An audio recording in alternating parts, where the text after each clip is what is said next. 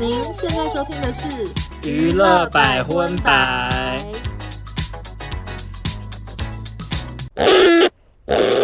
嗨，大家好，我是邵中，我是欧娜，欢迎收听第六十一集的娱乐百分百。嗨，开头想要跟大家微微分享一件事情。什么事情？因为我们节目不是常常会聊到一些明星的时候，我们还会说。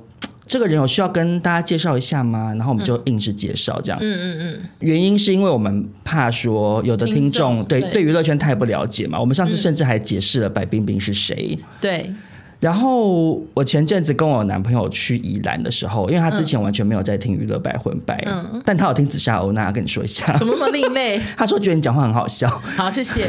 然后我就播那集百分百给他听，然后播到白冰冰那边的时候，嗯、我就说不是李冰冰，也不是范冰冰，是白冰冰。他就说李冰冰是谁啊？可是我觉得不知道李冰冰好像还比较合理耶。哪有啊？李冰冰不是享誉国际吗？她演过很多好莱坞，可是她就是一个演员呢、啊。啊，演演员怎么了？不是，就是中国演员，也不是台湾演员啊。最近也没什么戏。对，可是李冰冰她还有去演什么哥吉拉吗？还是什么的？有个怪兽片呢。好，对，但我只是想说，因为白冰冰她毕竟是比较古早的人，嗯、因为我男朋友比我小，我想说你你要买是不知道白冰冰是谁，结果他竟然不知道李冰冰是谁，然后我就想说，嗯、哇，那我们节目每次不厌其烦的解说还是有道理的耶。对啊、嗯，不算是白费功夫这样。那我们下次如果叫白冰冰，就说不是李冰冰，也不是范冰冰，那李冰冰是谁呢？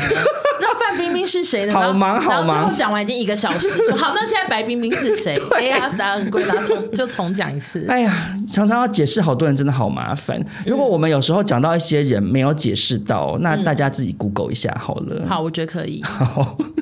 好，那我们就是赶快来进入新闻环节，因为今天的新闻量真的好大哦，尤其是有几则新闻，我觉得都要讲很久。我们可以长话短说。没有哎、欸，我觉得台湾有几则新闻要讲很久，因为台湾这一周很多新闻都是跟一些网红出包有关，感觉都要大聊特聊这样。好的，那我们赶快进第一条新闻。好，首先国际新闻，这个我非常的期待哦。好，就是呢，暌违十三年，嗯，《阿凡达》第二集终于要在今年的十二月十六号上映了。没错，我问你期待吗？我不期待、欸。啊 为什么？我会看，可是我我想问一下，你记得上一集演什么？Of course，我脑袋空白哎。Of course，哦，他前阵子在大荧幕重新上映啊，我还去看，你还去看？对啊，我跟我男朋友去看啊。我顶多说蓝蓝的人，而且我还看到又哭哎。哇塞！好厉害，我完全想不起来演什么。好，那少宗这边微微跟大家讲一下，如果怕被暴雷的人，请自己快转。但我只是想说，如果有一些是三年前还没出生的朋友，呃，不是应该是像欧娜一样，就是当年看过，可是又懒得去重看，对对对，因为我懂这种心情。有有一些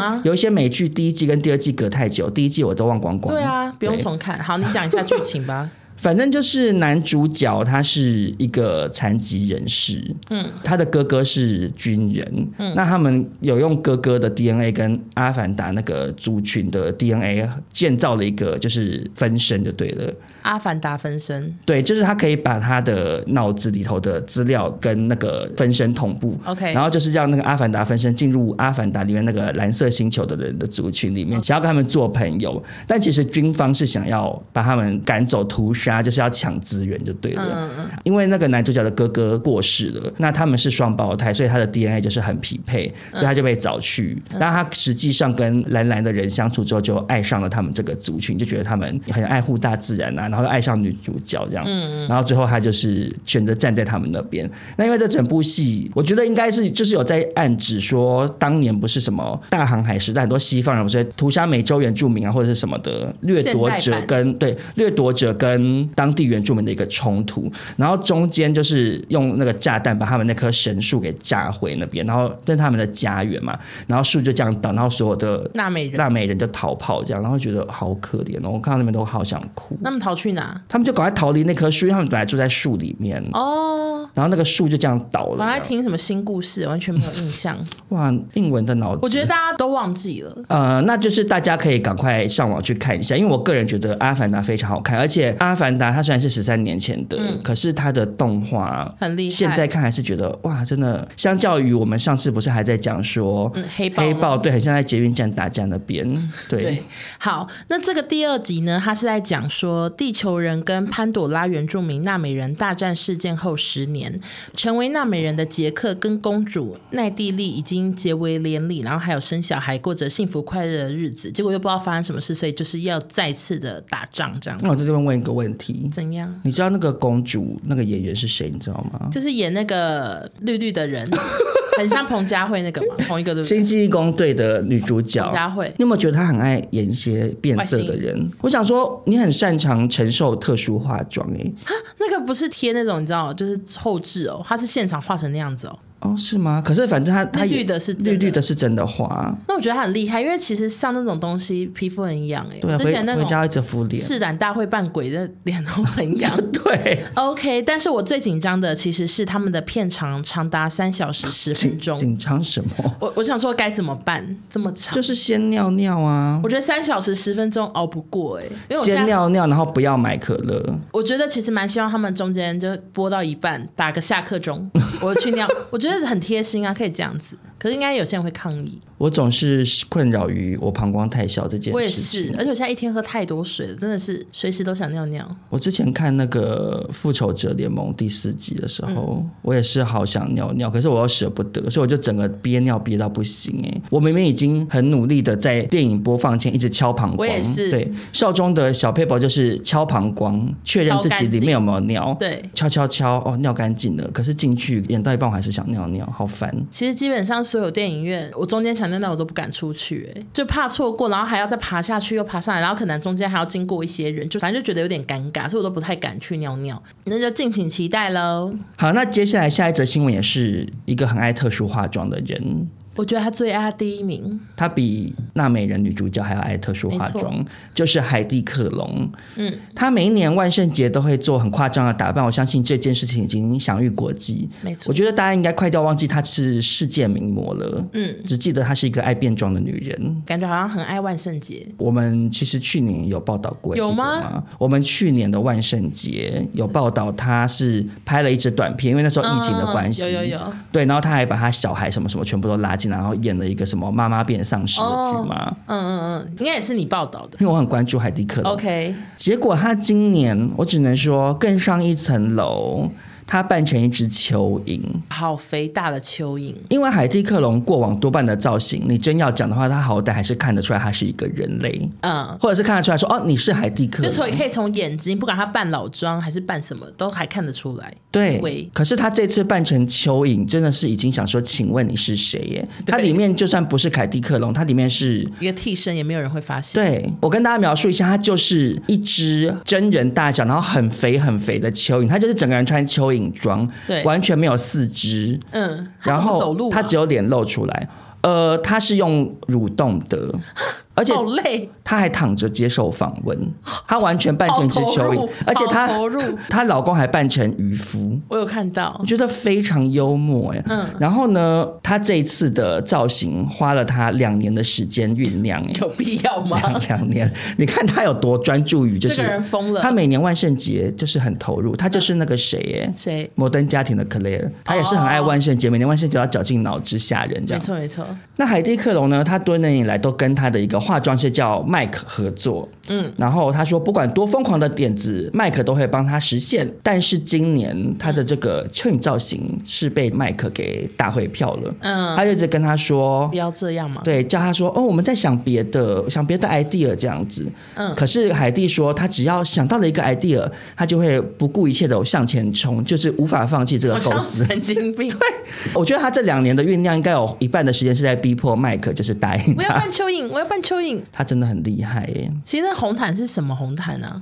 他每一年到底穿那个去哪里啊？我不知道，感觉就是有点像是那个 Met Gala 吧，就是你知道，因为美国人本来就很风行万圣节啊，因为其实也不只是他，嗯、很多明星在参加同一个活动都会办得很夸张。我想说，那到底是什么活动啊？就是美国的万圣节活动吧，因为有另外一个那个 Billie Eilish，她跟她男朋友一起啊，然后她老男朋友扮成一个老爷爷，然后她扮成一个小萝莉，可是这个造型被骂，网友跟我分享说，Billie Eilish 跟她男朋友这个对组合本来就被骂。因为 Billie Eilish 她年纪很轻，可她男朋友要大她非常多、嗯、啊，这些就是少中的故事。OK，然后本来大家就一直骂说 Billie Eilish 眼光有问题，哎，其实就有点像是那个李坤城跟林敬恩的事件。嗯嗯。然后可是因为 Billie Eilish 她就是走比较反叛的路线，所以她就故意在万圣节扮成，我就是要扮成罗。对他，你们说我老少配，我就老少配，我就最老跟最少给你看这样子。她男朋友扮的那个老阿公，就是真的是很老很老，哦、就有老人般的那种秃头老。那他自己是多年轻？有做娃娃车吗？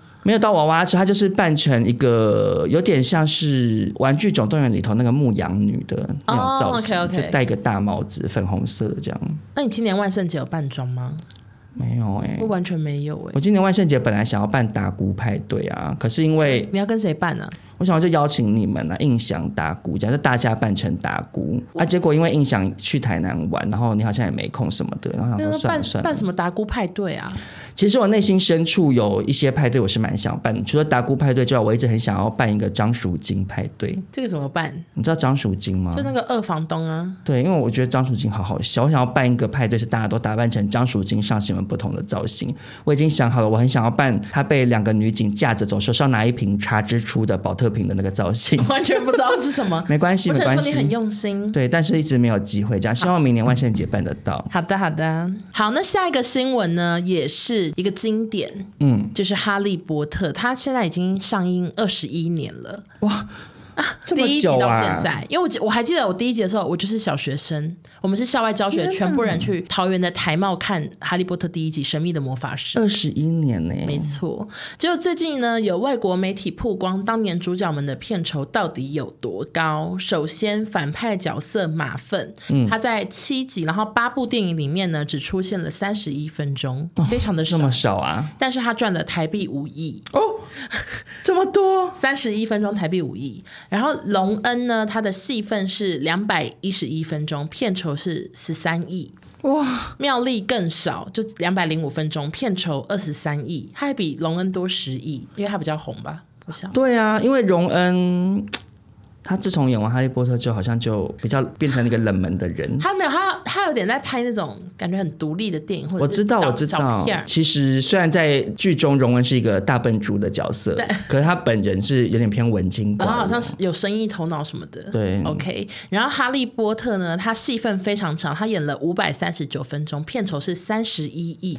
哇，哇，好多哦，这么小就赚那么多钱，好羡慕。对，所以荣恩以前有说过，他演《哈利波特》的收入可以一辈子不愁吃穿，好羡慕哦！而且我其实小时候有幻想过，说我可不可以去演哈利波特？哎，因为我演张秋吗？对，我那时候就想说，我能演张秋就好了，因为他是里面少数叫得出名字的那个华裔的角色。对，然后外加又跟哈利谈恋爱，我其实小时候非常的想要演张秋。啊，我小时候就太爱哈利，哈利是你的菜，可能要看一下本人，因为。我不知道，我可能要看本人才确定哎。啊，顺带一提，就是我后来有看新闻，然后我才知道，原来以前妙丽跟马粪在拍戏期间，妙丽好像暗恋马粪哎，蛮惊讶的。很合理耶。为什么？虽然马粪那个型不是我菜，但是就是大部分女生会喜欢的类型，他就是小帅哥啊，金发美少女。可是我不喜欢头发往后全梳哎，我那时候小时候想说好丑的头发。呃，那是因为我们小时候男生不是流行那个发型吧？我们那个时候流行可能是后刘海哦，所以你才喜欢。哈利，因为哈利刘海蛮厚的。就好像以前比较喜欢西追，哎，就是那个哦，拜托，喜欢西追合理到不行吧？对啊，西追是现在长大最帅的，啊，因为不是现在隔了二十一年，然后时不时脸书就会滑到那种什么当年哈利波特的小明星们现在过得怎样什么的那种文章。现在照片。他，啊，说实在的，哈利跟荣恩就是怎样，你也是不方便多说，但是微微微微有点走钟。就有一点呢、啊，有一点点。对啊，妙丽就越变越漂亮，当然不用讲嘛。奈威嘞，哦，奈威也变很帅，可是基本上西追就是讲最帅的啊，帅爆了。因为马粪后来是变得有点秃头啊，因为英国人很容易秃头，你知道吗？这是什么基因吗？还是我不确定。可是英国人总是秃啊，你看那个哈利王子跟那个什么威廉王子，然后裘德洛，他们都纷纷秃头。把一些英国人名字抢出来。可是英国人真的容易秃啊。我现在脑脑袋想不到。我跟你讲真的，我没有开玩笑，我观察很久了，英国男生真的很容易秃头，我不知道为什么。好，那你以前讲过你绝对不跟秃头吗？我就问一下，你现在还是心意已决吗？如果土豆以后秃头了怎么办？其实我有跟他聊过这件事。哇塞，你好可怕！马上聊，怎么样？然后我就说，希望你不要秃头。我说秃头，我不知道这个恋情走不走得下去。这样。那他说什么？他说好，我会用什么丝巴哦，还什么？你说落肩哦？哦，对对对，讲不出来。他就好像微微有点有点小难过这样子。他就觉得说，那我秃头会不会少宗真的跟我分手？这样。你给人家压力好大。可是我只是开个小玩笑。我后来我跟他讲说，好了，可是我们现在已经在一起了。如果你秃头的时候我们还是交往中的话，我应该还是会努力跟你在一起。那如果你自己秃头呢？不无可能呢？我不会让自己秃头。怎样？就努力呀、啊。请问你要怎么努力？就是毛囊坏死怎么办？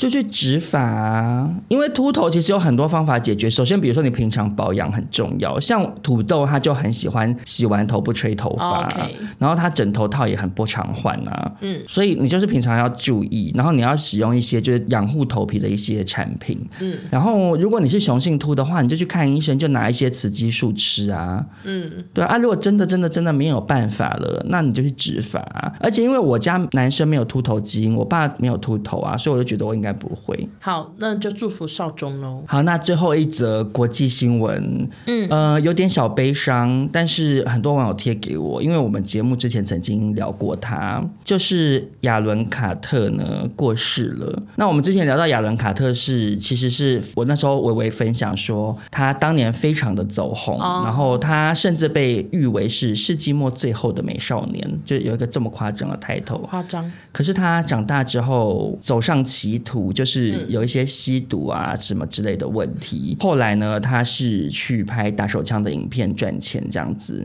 嗯，那可是因为他童年过得非常的悲惨，他曾经有出来控诉过，说他十岁的时候遭到亲姐姐的性侵，但他的哥哥知情却没有阻止。哇！可是没有想到前几天呢。呃，外媒报道说，亚伦卡特沉尸在家中的浴缸溺毙，警方到场勘验后没有打斗的痕迹，所以排除他杀这样子。目前还不太确定是怎么死亡的。对，okay. 然后他的未婚妻在抖音 po 出了一个两秒钟的影片，是坐在车上痛哭这样。然后事后他有发表声明说：“我全心全意爱着亚伦，接下来会是一个没有父亲一起抚养儿子的旅程，请给我们隐私，我们失去了心爱的人，正在努力接受这个不幸的事实。”这样，嗯嗯，就。很悲伤。那因为我们之前有报道过这个人，结果没想到传来这个噩耗，所以我们在娱乐百分百就是跟大家分享这件事情，然后祝他在天堂就是快乐当天使，这样。好，祝福他。好的，那接下来我们转换心情，接下来来到台湾新闻了啊，有够多啊。本周台湾新闻网红出包不断，每一则新闻少中共那都要花很多时间做功课。嗯，那首先其实先跟大家微微聊一下好了。其实这则新闻我们两个本来没有想要报道，因为想说会不会压力有点太大，因为已经很多人讨论，然后我们两个也算是身在其中啊。对。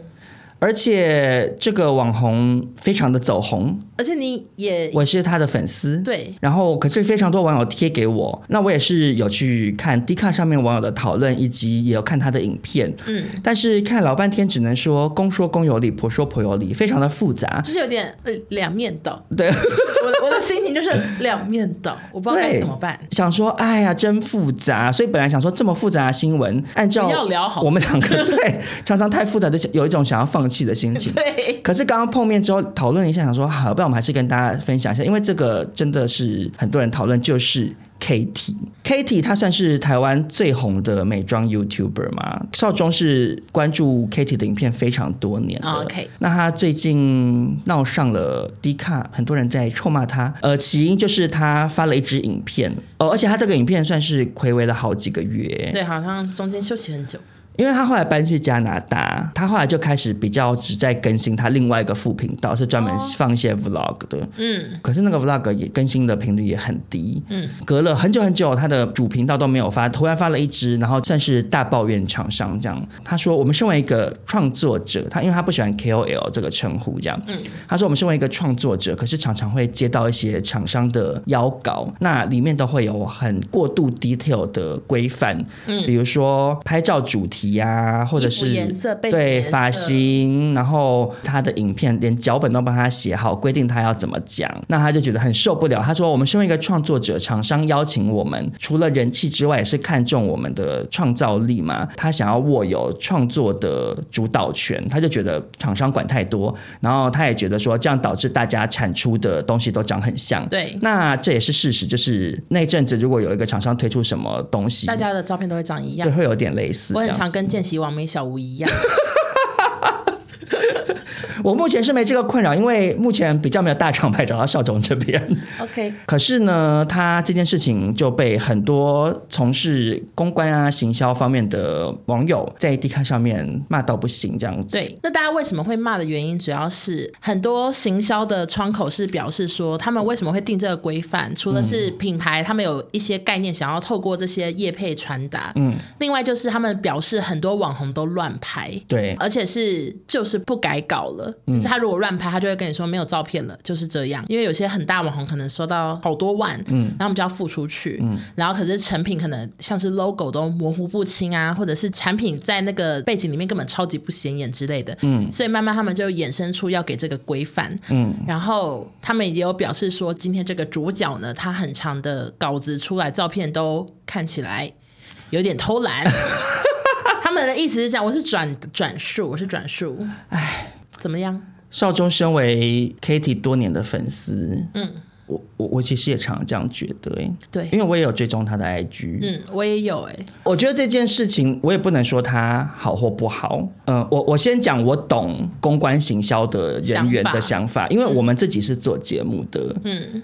以上节目来讲好了，有一些通告艺人，他就是很会讲故事，嗯，所以就算你跟他 re 稿的时候，他没有给你那么多时间，爱 re 不 re，然后你脚本上就是写的很简单，制作人也不会为难你，因为，因为他知道这个人，比如说 Melody，嗯，我跟他 re 稿，还有他那时候都会一边照顾他女儿，然后就是 re 的就是很快。啊，也可以理解，因为妈妈要照顾女儿，就是太忙。他们女儿有时候在旁边一直大哭，他就讲话讲说：“哦，我跟那个永贤那种不要吵了，什么就就是还要一边顾小孩这样子。”OK。可是他上台，他就是给你最好的效果，然后观众也非常喜欢，收视率也很好。嗯、那可是有一些人，他可能就是对老半天啊，故事就是很不 OK。然后我们有时候真的还要帮他把很难听的故事润润稿成写得更好笑，因为毕竟比如说我跟欧娜，时间也证明了我们两个非常的幽默。我非常的会讲故事嘛，OK，所以我们说就会帮他们重新写，就是当然不是掰假故事，对，就把他故事写的好笑一点，然后到现场再跟他说，哎，那那个什么，你就可能例如像这样讲，嗯、那某种程度上我们是在干预别人的表演嘛，嗯，那可是啊没办法，因为你就是效果没有到那么好，嗯，所以我也可以理解那些行销公关人员，因为我相信有很多 KOL 可能如果你没有那么明确的规范，他出来的东西会很不 OK，嗯，那可是 Katy 的那种。拍法，我我自己身为看他东西的人，我也没没有排斥感的原因，是因为比如说他接了一个产品的业配啊，一般的 KOL 就会去捧拍嘛，嗯，而 Katy 很常是在他家拿着产品就是这样拍，可是因为 Katy 他在这么多美妆网红里面，他的确是走比较更生活化一点，我觉得啦，嗯，凭良心讲，他这么多年来他的妆法算是完全没有变化，他怎么化妆我都背得出来的那种，他就是一直以来都还是很爱大地色系啊。啊，他就是美妆界的达姑啊，他就是很坚持他的妆容，就是 OK。他也自己就标榜说，哦，我就是个土色爱好者。嗯，他不会是一直想要变换妆容，然后头发他就很爱自己剪，然后自己剪他就自己用卷子卷，他就是发型也都长很像，他的穿搭也都一直喜好很固定。那可是他他本来就不是走那种，你知道有的美妆网红是很会画很多很厉害的妆，或什么欧美妆啊，然后画的五颜六色，然后很强。他不是走那个路线，他就是比较走美妆，可是又有点生活感的，所以他其实他的照片那样拍，我倒是也可以理解。他厂商找他说实在的，一定也是看中他很带流量，嗯，很很会带货。粉丝。可是我其实是觉得，我这次没有那么那么站在 Kitty 这边的原因，是因为他拍那个影片，把这些形象公关讲的，就是笨吗？还是很蠢？因为他在里面，我其实觉得他用词有点过激啦，就是他会被骂是，哦、就是他会说。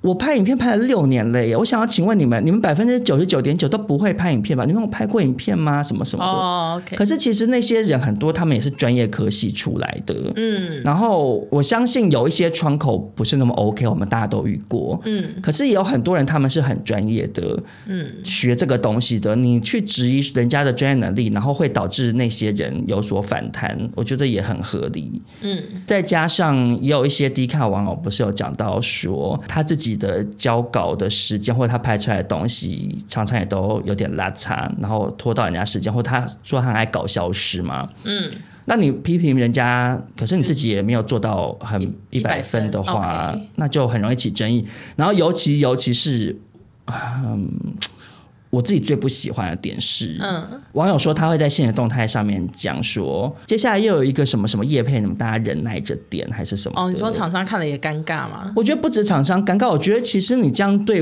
你的受众来讲，真的有尊重吗？我有看到的话，应该是说他影片拍完，他讲说很多厂商这样规定，可是他说他后面还有，所以大家忍耐一点。嗯、我想说，那这样对那个厂商公平吗？大家会不会想说，这个厂商又是你讲的那种？我觉得不止对厂商不公平，我觉得对对受众也不公平啊。就是我我其实觉得现在大部分的网友都可以接受 KOL 接业配，因为现在大家都可以理解说我们是靠这个为生嘛。嗯，那你今天要不要信这个人，就是你自己决定。你要不要买他业配的东西，你自己决定。嗯，但是你今天摆出这种态度，好像就一副说，其实我也没多喜欢这个东西啦，我就是混口饭吃。那你不是也会很伤害大家对你的信赖感吗？嗯，何况有很多 KOL 他们接业配，还是把业配的东西拍的很有趣。最知名的就是那个浩浩嘛，哦，或者是阿汉，其实也是啊。嗯，就他们一样是接业配，但他们还是努力的把业配的东西变得很有趣，让你不会觉得被强迫接收到一段广告，然后看得很开心，然后对产品也好，对这个网红也好，都更有好感。嗯，那我觉得这不是双赢吗？那大家可以理解说，你要接这些工作为生，可是你又摆出很职业倦怠，说啊，就是又是业配啦，你们就是忍耐一点啊，说好像一副随便看看啊啊，你们就自己跳过好了，还是什么的，就是。我觉得这样子不是反而让人觉得你很不尊重你的工作吗？而且他其中有讲到说有一个保养品，然后要求大家都在那个野餐吗？对对对。嗯、然后我往前翻，他其实就是真的几个月前才发。我想说那个厂商会不会气死？一定会啊！好尴尬。对，我就只是为那个厂商感到尴尬。说好，真的好尴尬，而且因为被点名，没有，我觉得 Katy 可能也不怕得罪厂商，因为他毕竟真的很红啦。我觉得对他很大咖，不会违约哦。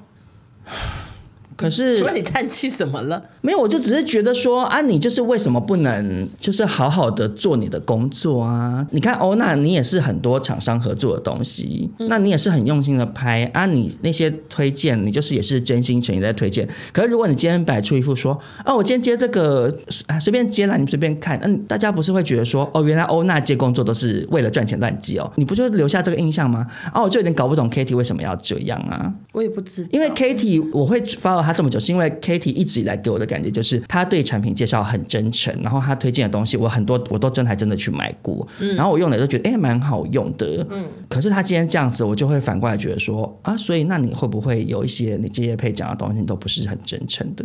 我就是觉得 Katy 这样子的行为对我来讲有点扣分啦。一开始这个影片其实蛮多网红跟那个粉丝是很站在他那边，还有网红留言说你讲出了就是这个行业的坏习惯还是什么之类的，嗯。嗯，然后结果好像还有网红删留言呢，发现大家都很看风向，发现风向不对，赶快删留言。可是其实我也懂 Katy 讲什么，因为我们也会收到有一些厂商给的规范真的有点过头了，就非常非常的细。对，就是或者是有一些厂商会想要在很小的篇幅里面塞入过多的资讯。对啊，这都有遇过。对。然后我都我都会觉得说啊，你这样子没好处啊。嗯。可是我的做法是，我会努力的跟中间那个窗口讲，我就跟他说，没有人会看那么多啊。你你写那么多东西，很资讯、很商业的东西。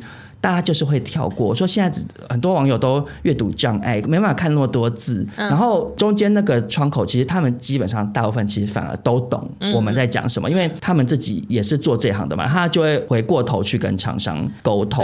那我其实觉得，我们自己当制作单位的时候，比如说我们制作单位会希望艺人干嘛干嘛，嗯，那身为通告就去跟经纪人沟通，那经纪人那边一定会有一些他们自己的诉求，最后就是希望达到双方都可能各退一步，然后也都可以接受。的状态下去完成这个工作，嗯、我们都会遇过说，比如说对方站的立场就是过硬，嗯，然后导致最后合作的很不愉快，啊，这是不就是很没有必要？那我觉得 Katy 就是可以跟中间那个窗口讲清楚说，那可是我不想要怎么样，我相信以他的 level，他提出要求，大部分的人一定都是会顺着他的啊，嗯嗯嗯。你就好好沟通就好。我觉得没有必要去把中间这些当桥梁的行销公关人员讲成就是好像就是有点难听啦。我自己觉得，嗯嗯，就是分享我们两个的粗浅的感受这样。你不是说短短聊吗？结果你讲超级。哎呦，这真是感触良多喽，因为毕竟我们等于是两种立场都带过嘛。OK，好，那下一个呢，还是网红出事。最近呢，国内有很多名幼儿因性早熟状况就医，像是有两岁的男童他胸部发育，然后三岁的女童出经暴躁，就三岁就来月经，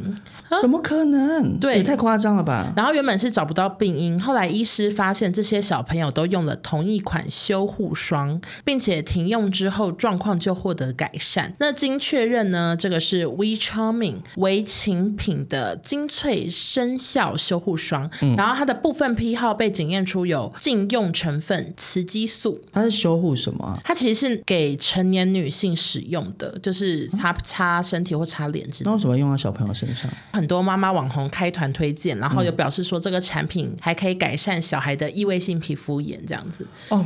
所以就有给这些小朋友擦，但是根据厂商所说呢，他们说是部分批号被加了这个东西，生产流程有疏失，误用了错误的原料。其实他的意思可能是说之前没有加这个东西，有一批产品被加了，嗯，导致这个产品就是有不当成分，所以目前他们是将有问题的产品回收销毁，然后可以全额退费这样子啊。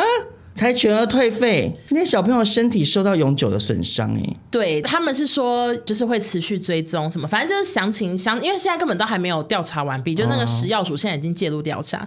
然后其中就有非常多网红都开过，但是可能听众不一定认识，但我有发现其中一个他之前也开过那个球鞋。可说是频频出包。你是说之前那个假鞋事件？对对对，他也是其中一个。嗯、我想到这个网红，哎，加油！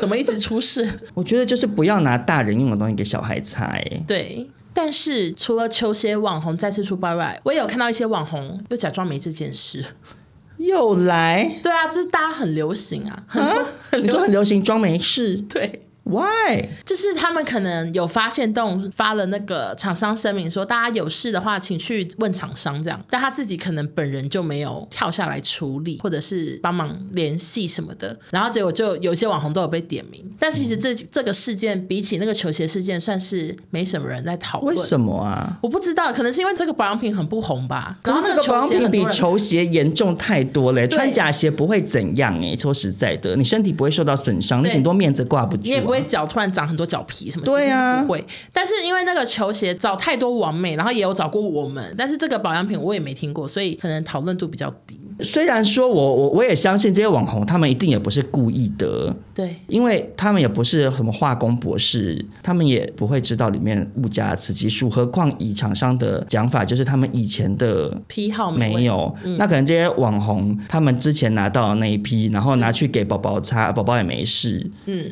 然后谁知道后来变成加了雌激素？可是只是发个限动说叫大家去找厂商，这个处理方式还是是否有点太薄弱了呢？然后其中一个就是很多人在他的贴文下面问说，那其他产品有问题吗？嗯、因为啊、呃，他那时候团的呢是这个霜跟面膜，然后就很多人说那面膜有问题吗？他都没回，他应该要回说我正在了解中，或者是厂商表示怎样怎样，可他都不装没事。外加我很讨厌那个网红，因为以前发过谁呀？啊？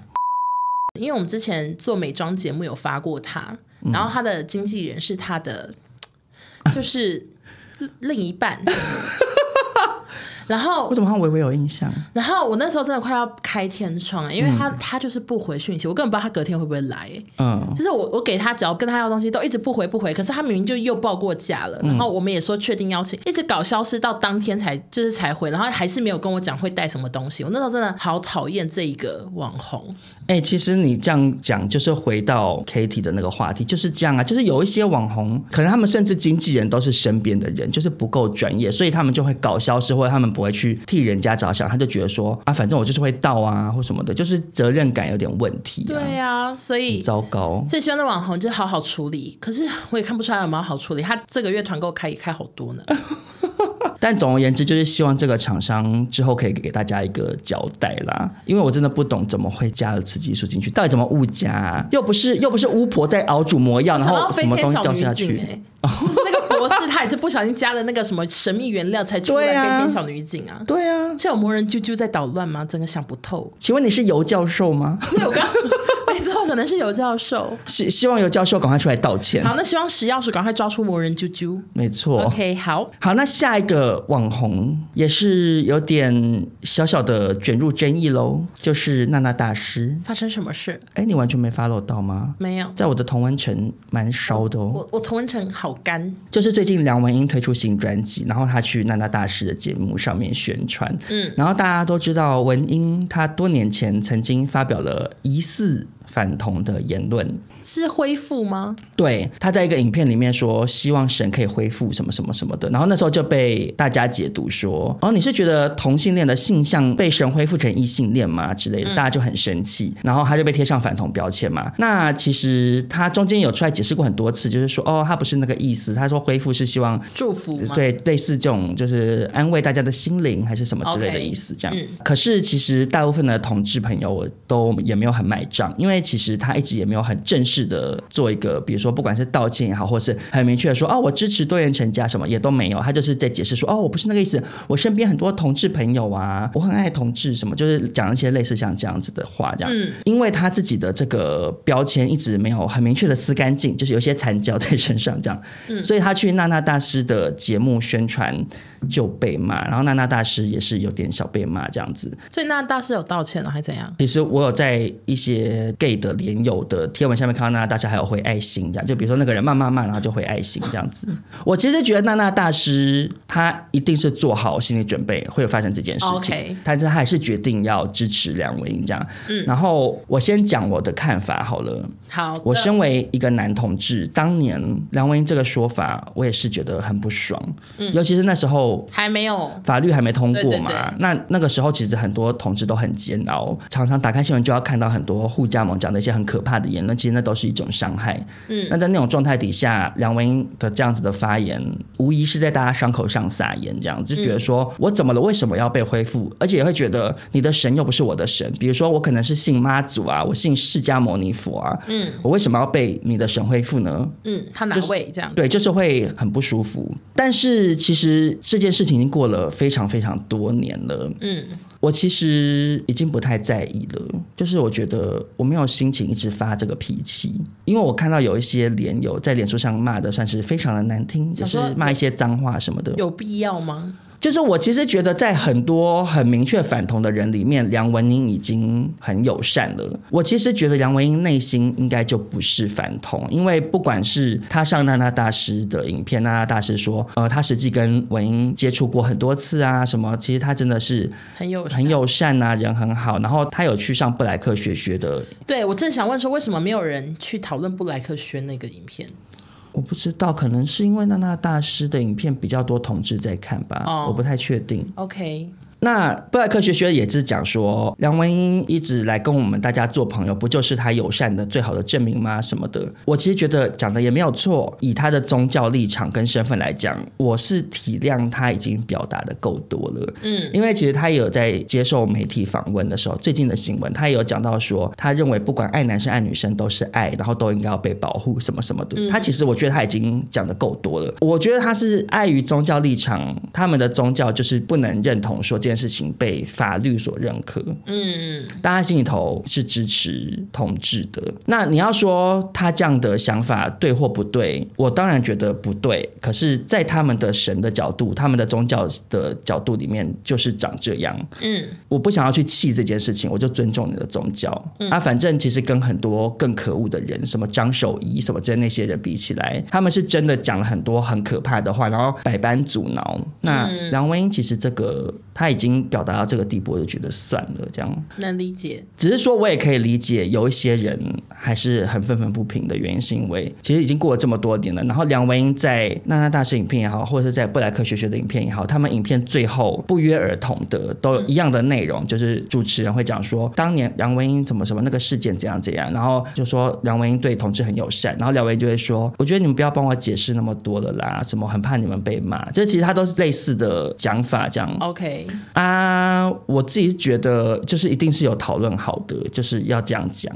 嗯，那我就觉得梁威，你今天既然你很支持同志，我也相信你支持同志，然后你也上同志的节目，然后让这些同志来帮你发声，嗯，或者所谓的洗白，嗯。可是你要说，你不要解释那么多啊，你为什么就不在镜头前面就直接大方的在讲说，我支持每一种爱都是爱？你就算不要讲到法律的事情，我觉得你就是在镜头前面明确的表达，哦、我支持同志朋友什么的。你说还要比出那个拳头说？对，说我支持，加油加油，怎么的？就我觉得不就好了吗？啊你，你我我其实有点不太懂他们唱片公司的操作，就是你你去上同志的节目，然后同志帮你讲，讲完你要说没关系啦，什么我我相信时间会证明一切什么的。你说啊，就不就又。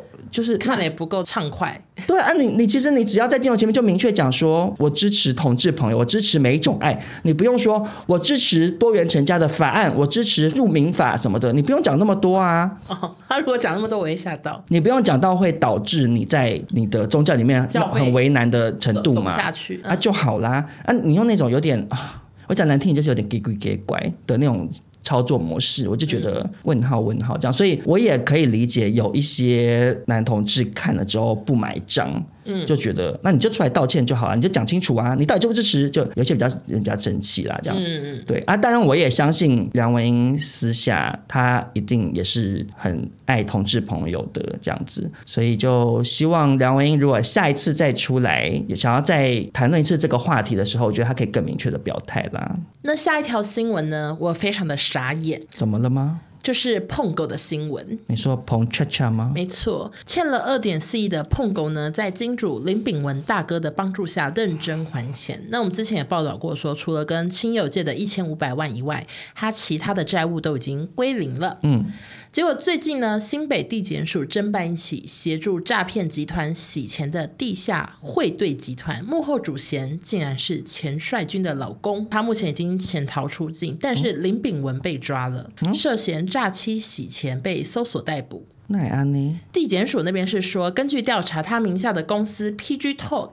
透过购买 PGB，啊，他是 PG Talk 的老板啊，不就是宪哥之前、那个？对，可我我现在不知道宪哥到底跟 PG Talk 有没有关系哦。然后他说，就是诈骗集团呢，就是有用 PGB 呢去洗钱，洗到虚拟货币，嗯、然后金流就是高达一千万这样。嗯、但是那个整个集团大概总共洗了四十七亿哦，可能就是哈利波特加上荣恩的收入哎、欸。对，然后对此呢，林先生就是爆区喊冤，他说他是被诈骗。集团冒用了这个 app，然后他的 app 是公开透明的平台，有发现不明大笔款项购买点数时，他们就已经冻结款项，真的没有洗钱，然后说要对诈骗集团提告。然后碰狗的经纪人有回复说，他们不知道这件事，但是林董是个有情有义的人，这样。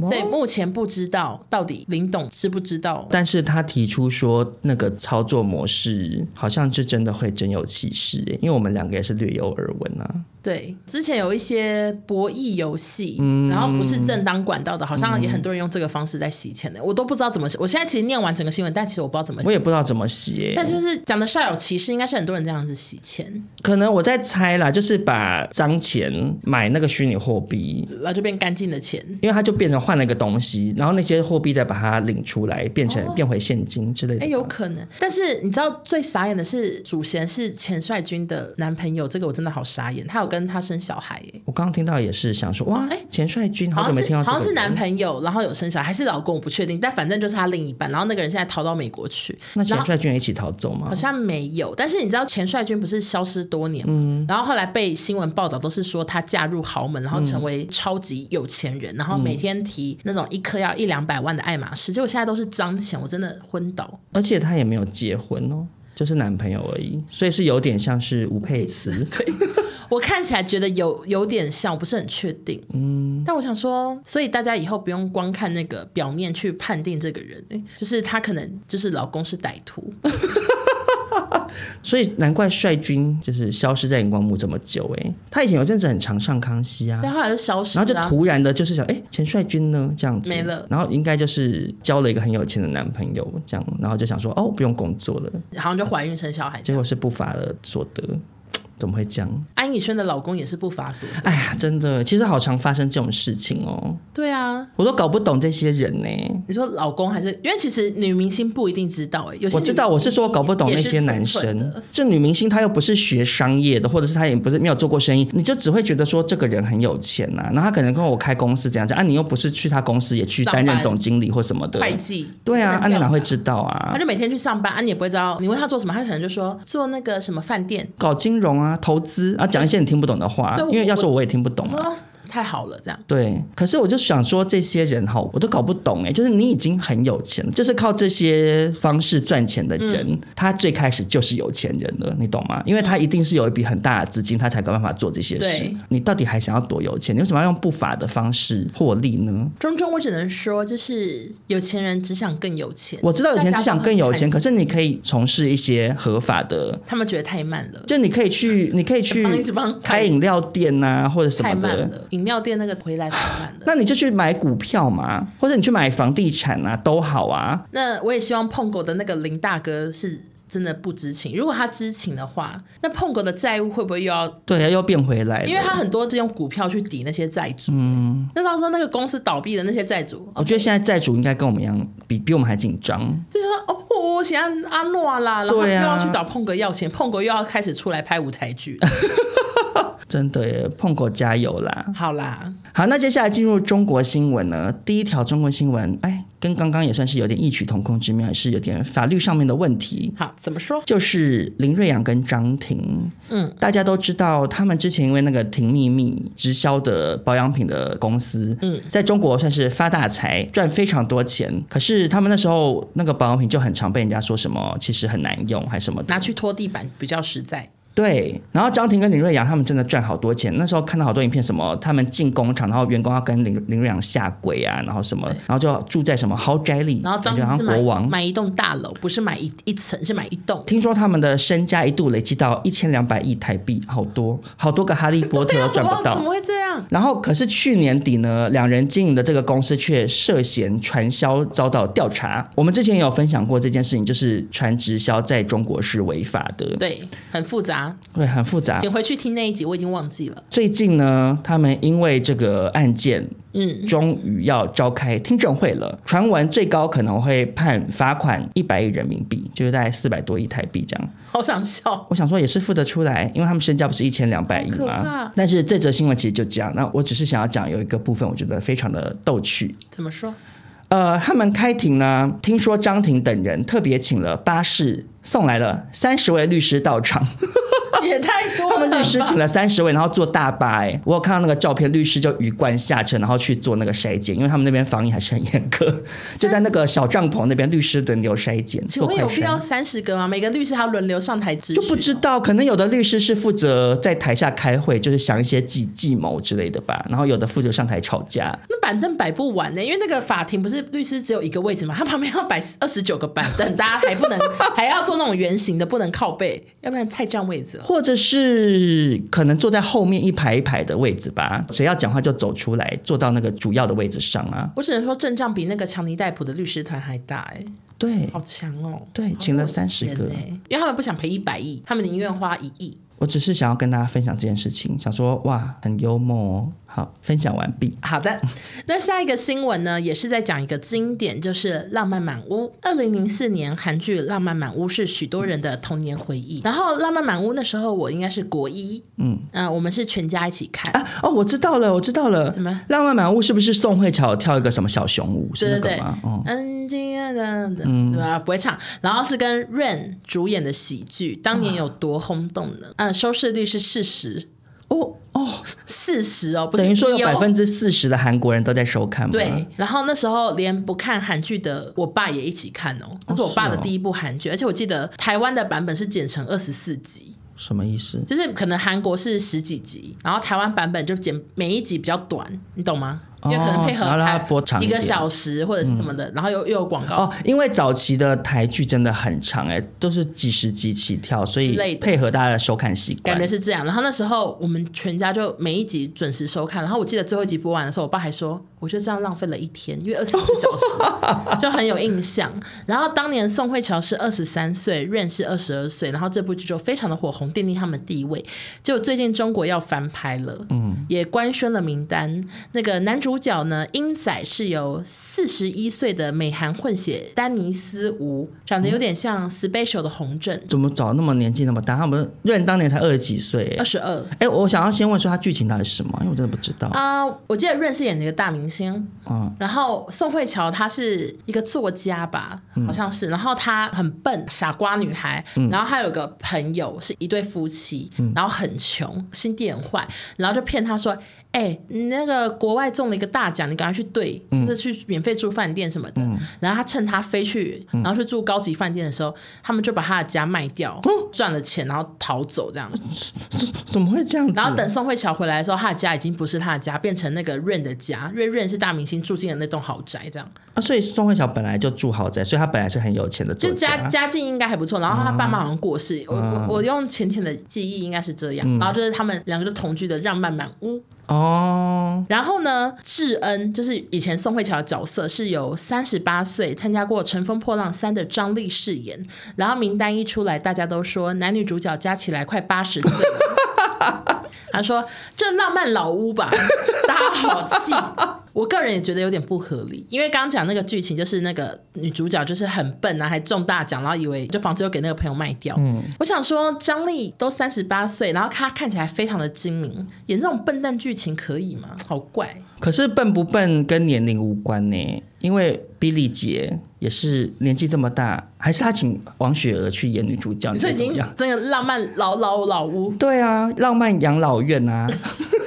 其实反而合理耶，因为 Billy 姐傻瓜傻瓜老妇，嬷对傻瓜阿妈的形象深植人心，啊。那个妈别闹了，很合理啊，够傻，他很合理啊，她不小心把房子被人家诈骗 卖走，合理合理。那男主角要找谁？嗯。阿西，阿西 可不可以？我不会想，年纪感觉差不多。可是我不会想看这个剧。Oh, OK，想说真的太老了，对啊，所以就我目前是不看好。可是他们要翻拍一个这么大的 IP，如果他是找一个真的当红的男女主角的话，感觉这部戏应该照理说会收视率很好。可是这剧情现在看还合理吗？我也不知道。哦，有一点、啊，你知道太太久十几还有时候以前的偶像剧，以现在的角度来看，就会想说真可笑，这样吗？对，就像命中注定我爱你那种。我甚至不知道他在演什么，也不好意思。就是公司的老板跟便利贴女孩，就是桌上常被贴便利贴。好锅贴哦，便利贴怎样？常被贴便利贴的那种小小小员工，嗯、然后他们就是不小心上床的故事，然后女生就怀孕了之类的。就是你知道，现在看也不一定会喜欢，但是小时候就觉得真好看。那个祝福浪漫老屋喽。那下一个新闻呢，还是跟一个剧有关系，就是杨幂她最近正在拍一部非常红的漫画改编录剧，叫做《狐妖小红娘》。我完全不知道哎，因为还在拍。不是啊，这个漫画是哪里的漫画？就是中国漫画。哦，难怪我不知道。然后他就在讲。狐妖当红娘的故事，完全直译。真的耶！他们标题说尽了一切。他们好像很流行拍仙侠片，但我都没看。他们仙侠片不是流行很久了吗？以前什么花千骨什么，对，然后到现在还在行什么苍兰诀，我有看第一集。最近他们的拍戏片场呢，就流出了男女配角奥莱国山少和涂山雅雅，就是两个人名啊，就是听不懂，都是仙仙的名字吧。然后他们的婚礼拍摄场景，那个漫画反正它是古装还是什么仙侠，但是不知道为什么拍戏现场是现代现代婚礼。现场的婚纱照呢，跟吴奇隆还有刘诗诗当年的婚纱照非常的相像。嗯，仔细一看，竟然是直接 P 图换头，把吴奇隆跟刘诗诗的脸拿掉，换成距离演员。怎么可能？真的、啊？不是啊，可是他不是你说这是拍片的现场现场流出啊，所以他到时候要怎么演？他换头啊，吴奇隆的脸换成他们距离演员穿西装这样。哦，可是吴奇隆跟刘诗诗的婚礼是静态的照片啊。对啊，那他换头，那他到时候演到那一段，因为是婚纱照啊，你懂吗？就是摆在婚礼外面那个婚纱照。哦哦，我懂意思了，就是他剧中有婚礼的场景，对，然后外面可是婚礼场景的婚纱照是用刘诗诗跟吴奇隆照片，怎么这么偷懒？对，然后网友就非常傻眼，说怎么这么穷酸？为什么不去真的拍一组？而且他现场不就已经要演婚礼桥段了吗？可是可是因为婚礼桥段外面还是要有婚纱照啊，那他就是刚好顺便拍一张啊。他们可能来不及洗出来吧，还要收图，也太奇怪了。了吧？我不懂哎。更搞笑的就是那个演员叫做郭晓婷，她是刘诗诗的伴娘，好不好？她她到现场拍戏，我想说这照片好好演，她怎么跟诗诗交代啊？就很尴尬。然后听说杨幂跟刘诗诗也是好朋友，而且她是杨幂演女主角哎。对，可是那个婚礼不是杨幂，不是我的意思是说，表示这个一定不是什么很穷酸的剧啊，绝对不是，因为这个剧很红啊，一定是大卡司大。然后然后怎么做这种事？好好奇怪哦。所以大家都非常的生气，然后网网友就留言说，这制片人精神有问题。大家都在骂他，他好歹找西方人的吧？因为他找西方人的话，至少相隔万里，他肯定他也不会知道啊。可是他拿刘诗诗跟吴奇隆的，然后杨幂跟那个什么什么什么小婷，郭小婷，对啊，马上就尴尬哎。所以就是现在不知道到时候会不会剪掉，因为这个剧目前还没上。好的，报道完毕。那接下来是今天的最后一个新闻，那个新闻我大概存一个月。因为每一次报道到这边，我们都想说路太长了，然后欧娜就说：“那我这则下礼拜再讲好了。”下礼拜又太长，就说下礼拜再讲好了。所以这个新闻我存了一个月。就是呢，我们之前有聊过一个中国富婆，叫做刘千莹，嗯啊，她自己出资拍了古装剧，不知道你记不记得？我记得，叫做《凤鸣声萧萧》，找了鲜肉演员跟自己搭档，嗯、就自己花钱，然后自己唱那个片尾曲什么的。就是说她很像西门大妈，结果没想到她最近呢，其实不是最近，一个月前。他拍影片控诉，他说他的经纪人诈骗自己好多钱呐、啊。那个经纪人告诉他说，新人就是要投资才能拍，没有代表作的你必须要带资进组，就是说他就是要什么意思啊？带投资金进组，进什么组？剧组。嗯，带资进去，可是他不就是他自己投资的吗？呃，没有，他在讲别的工作，就是他哦，哦，他想要去演别的戏。反正经纪人一跟他接洽的时候，就跟他说：“你就是没代表作，你做什么事情你都要投资。”然后还跟他说：“你知道你这个剧啊，这个资源我给别人，我都能换一套房了。”就是他可以把这个剧拿去给别的艺人拍，那些小喽啰可能给他一套房之类的。嗯。嗯，结果呢，短短半年他就投了数百万，没有拍到戏，一毛钱也没退。然后合作期间呢，很多资金都不知去向。也不签署任何合约，所以他准备要提告了。好蠢的人，他听起来说好蠢。可是我觉得那个经纪人讲的没有错哎，我不是说他诈骗对，但我是说他最开始讲说你就是一个路人，你要投资才有办法演，这个是有有可能的啊。对，可是他把那个钱带去哪了呢？拿去洗钱了吧？你说找那个钱帅军的 PG Talk，对，或找钱帅军的老公。反正他就是拿了钱却不办事，好歹也找个剧给他拍，他也不拍。对啊，这样就蛮过分，完全是诈欺。嗯，然后后来那个刘千莹小姐呢，她就在影片中就秀法院传票，而且我觉得她以前应该是真的很会工作的人，毕竟她那些钱，她是说她都是认真工作赚来的，她感觉很会报告，然后就开始一直秀这个这个传票，这个是起诉书什么的。我只是一个勇敢追梦、热爱表演的女孩，我不知道我做错了什么，我是希望成为一名优秀的演员，所以我今天站出来发声，然后就开始一直秀秀秀秀秀，希望她可以告赢。这个经纪人有问题，他就是践踏别人的梦想啊。其实很多经纪人都有问题。我觉得这个刘青云小姐，她就先去上演员训练班吧。凡事还是扎扎实实从头来过比较好，不能一直想要靠前博版面。你有没有觉得我们今天的新闻同质性好像很多新闻都可以串在一起？好多个诈骗啊，什么什么违法的事，然后也很多网红方面的新闻啊。只有海蒂克隆那边稍微出戏，其他都可以微微的牵在一起。没错。好，那我们今天这集新闻就报到这边。其实欧娜有没有觉得今天这一集的新闻让人压力有点小大？你说怕我们被骂吗？因为太多则新闻都是是 让人有点小害怕，就是也都是在台湾，然后又是跟我们有点算是同个行业，对，然后息息相关这样。你怕娜娜大师也来我们的 Apple Podcast 留爱心吗？但我没有讨厌，我们没有讨厌、哦。我我我没有，我没有觉得娜娜大师怎么了？说实在的，因为他就是抱持一种帮助朋友的心情，爱音乐。对啊，而且梁文音的歌我也会唱好多首哦。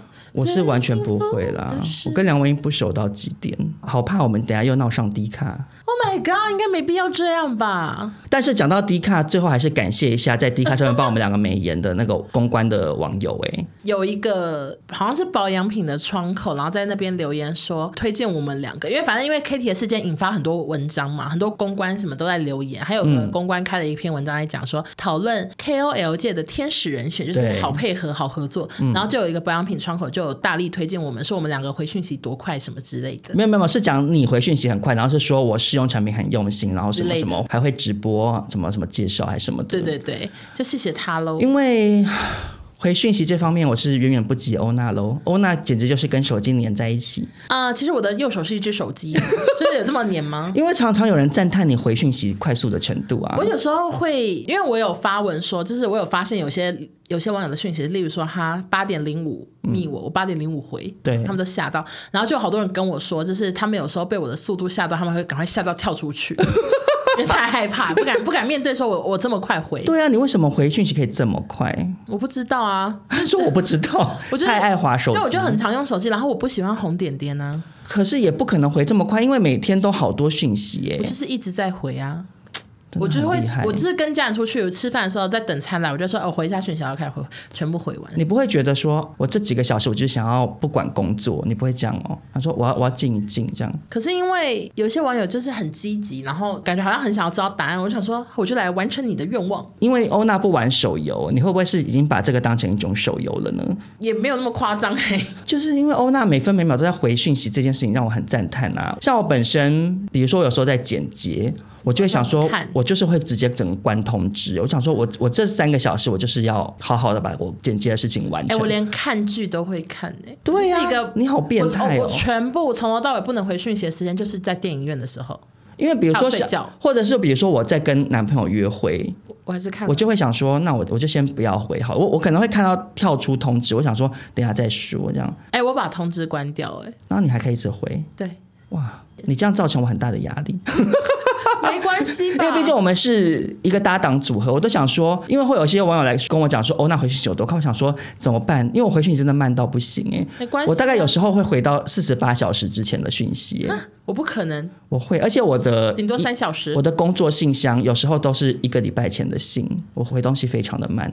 哦，那真的好慢哦。啊，因为我就很容易想说，等一下再回。哦，我就想说我先做别的事啊，我就没办法一直黏着手机耶。嗯，没关系，你之后离职后可能就有比较多时间可以看信。对啊，因为其实蛮多厂商会要求你两天内要回他们的。哦，每次错过，然后错过就算了吧，就是一个缘分啊。对，我就会说不好意思，就是掉到垃圾信件箱，因为其实蛮常这样的。对，有时候会这样。最后也是跟一些有的厂商可能被我讯息回太慢，好怕他们也在 D 卡上面会不会想要臭骂我？跟你们说抱歉，多的是比我们还慢的人。对啦，至少我们接工作，我接了，我也是非常用心完成，很棒。好，那如果大家喜欢这集的话，就是欢迎分享给周边的亲朋好友，然后记得给我们五星好评喽。那我们就下周见，拜拜，拜拜，谢谢大家。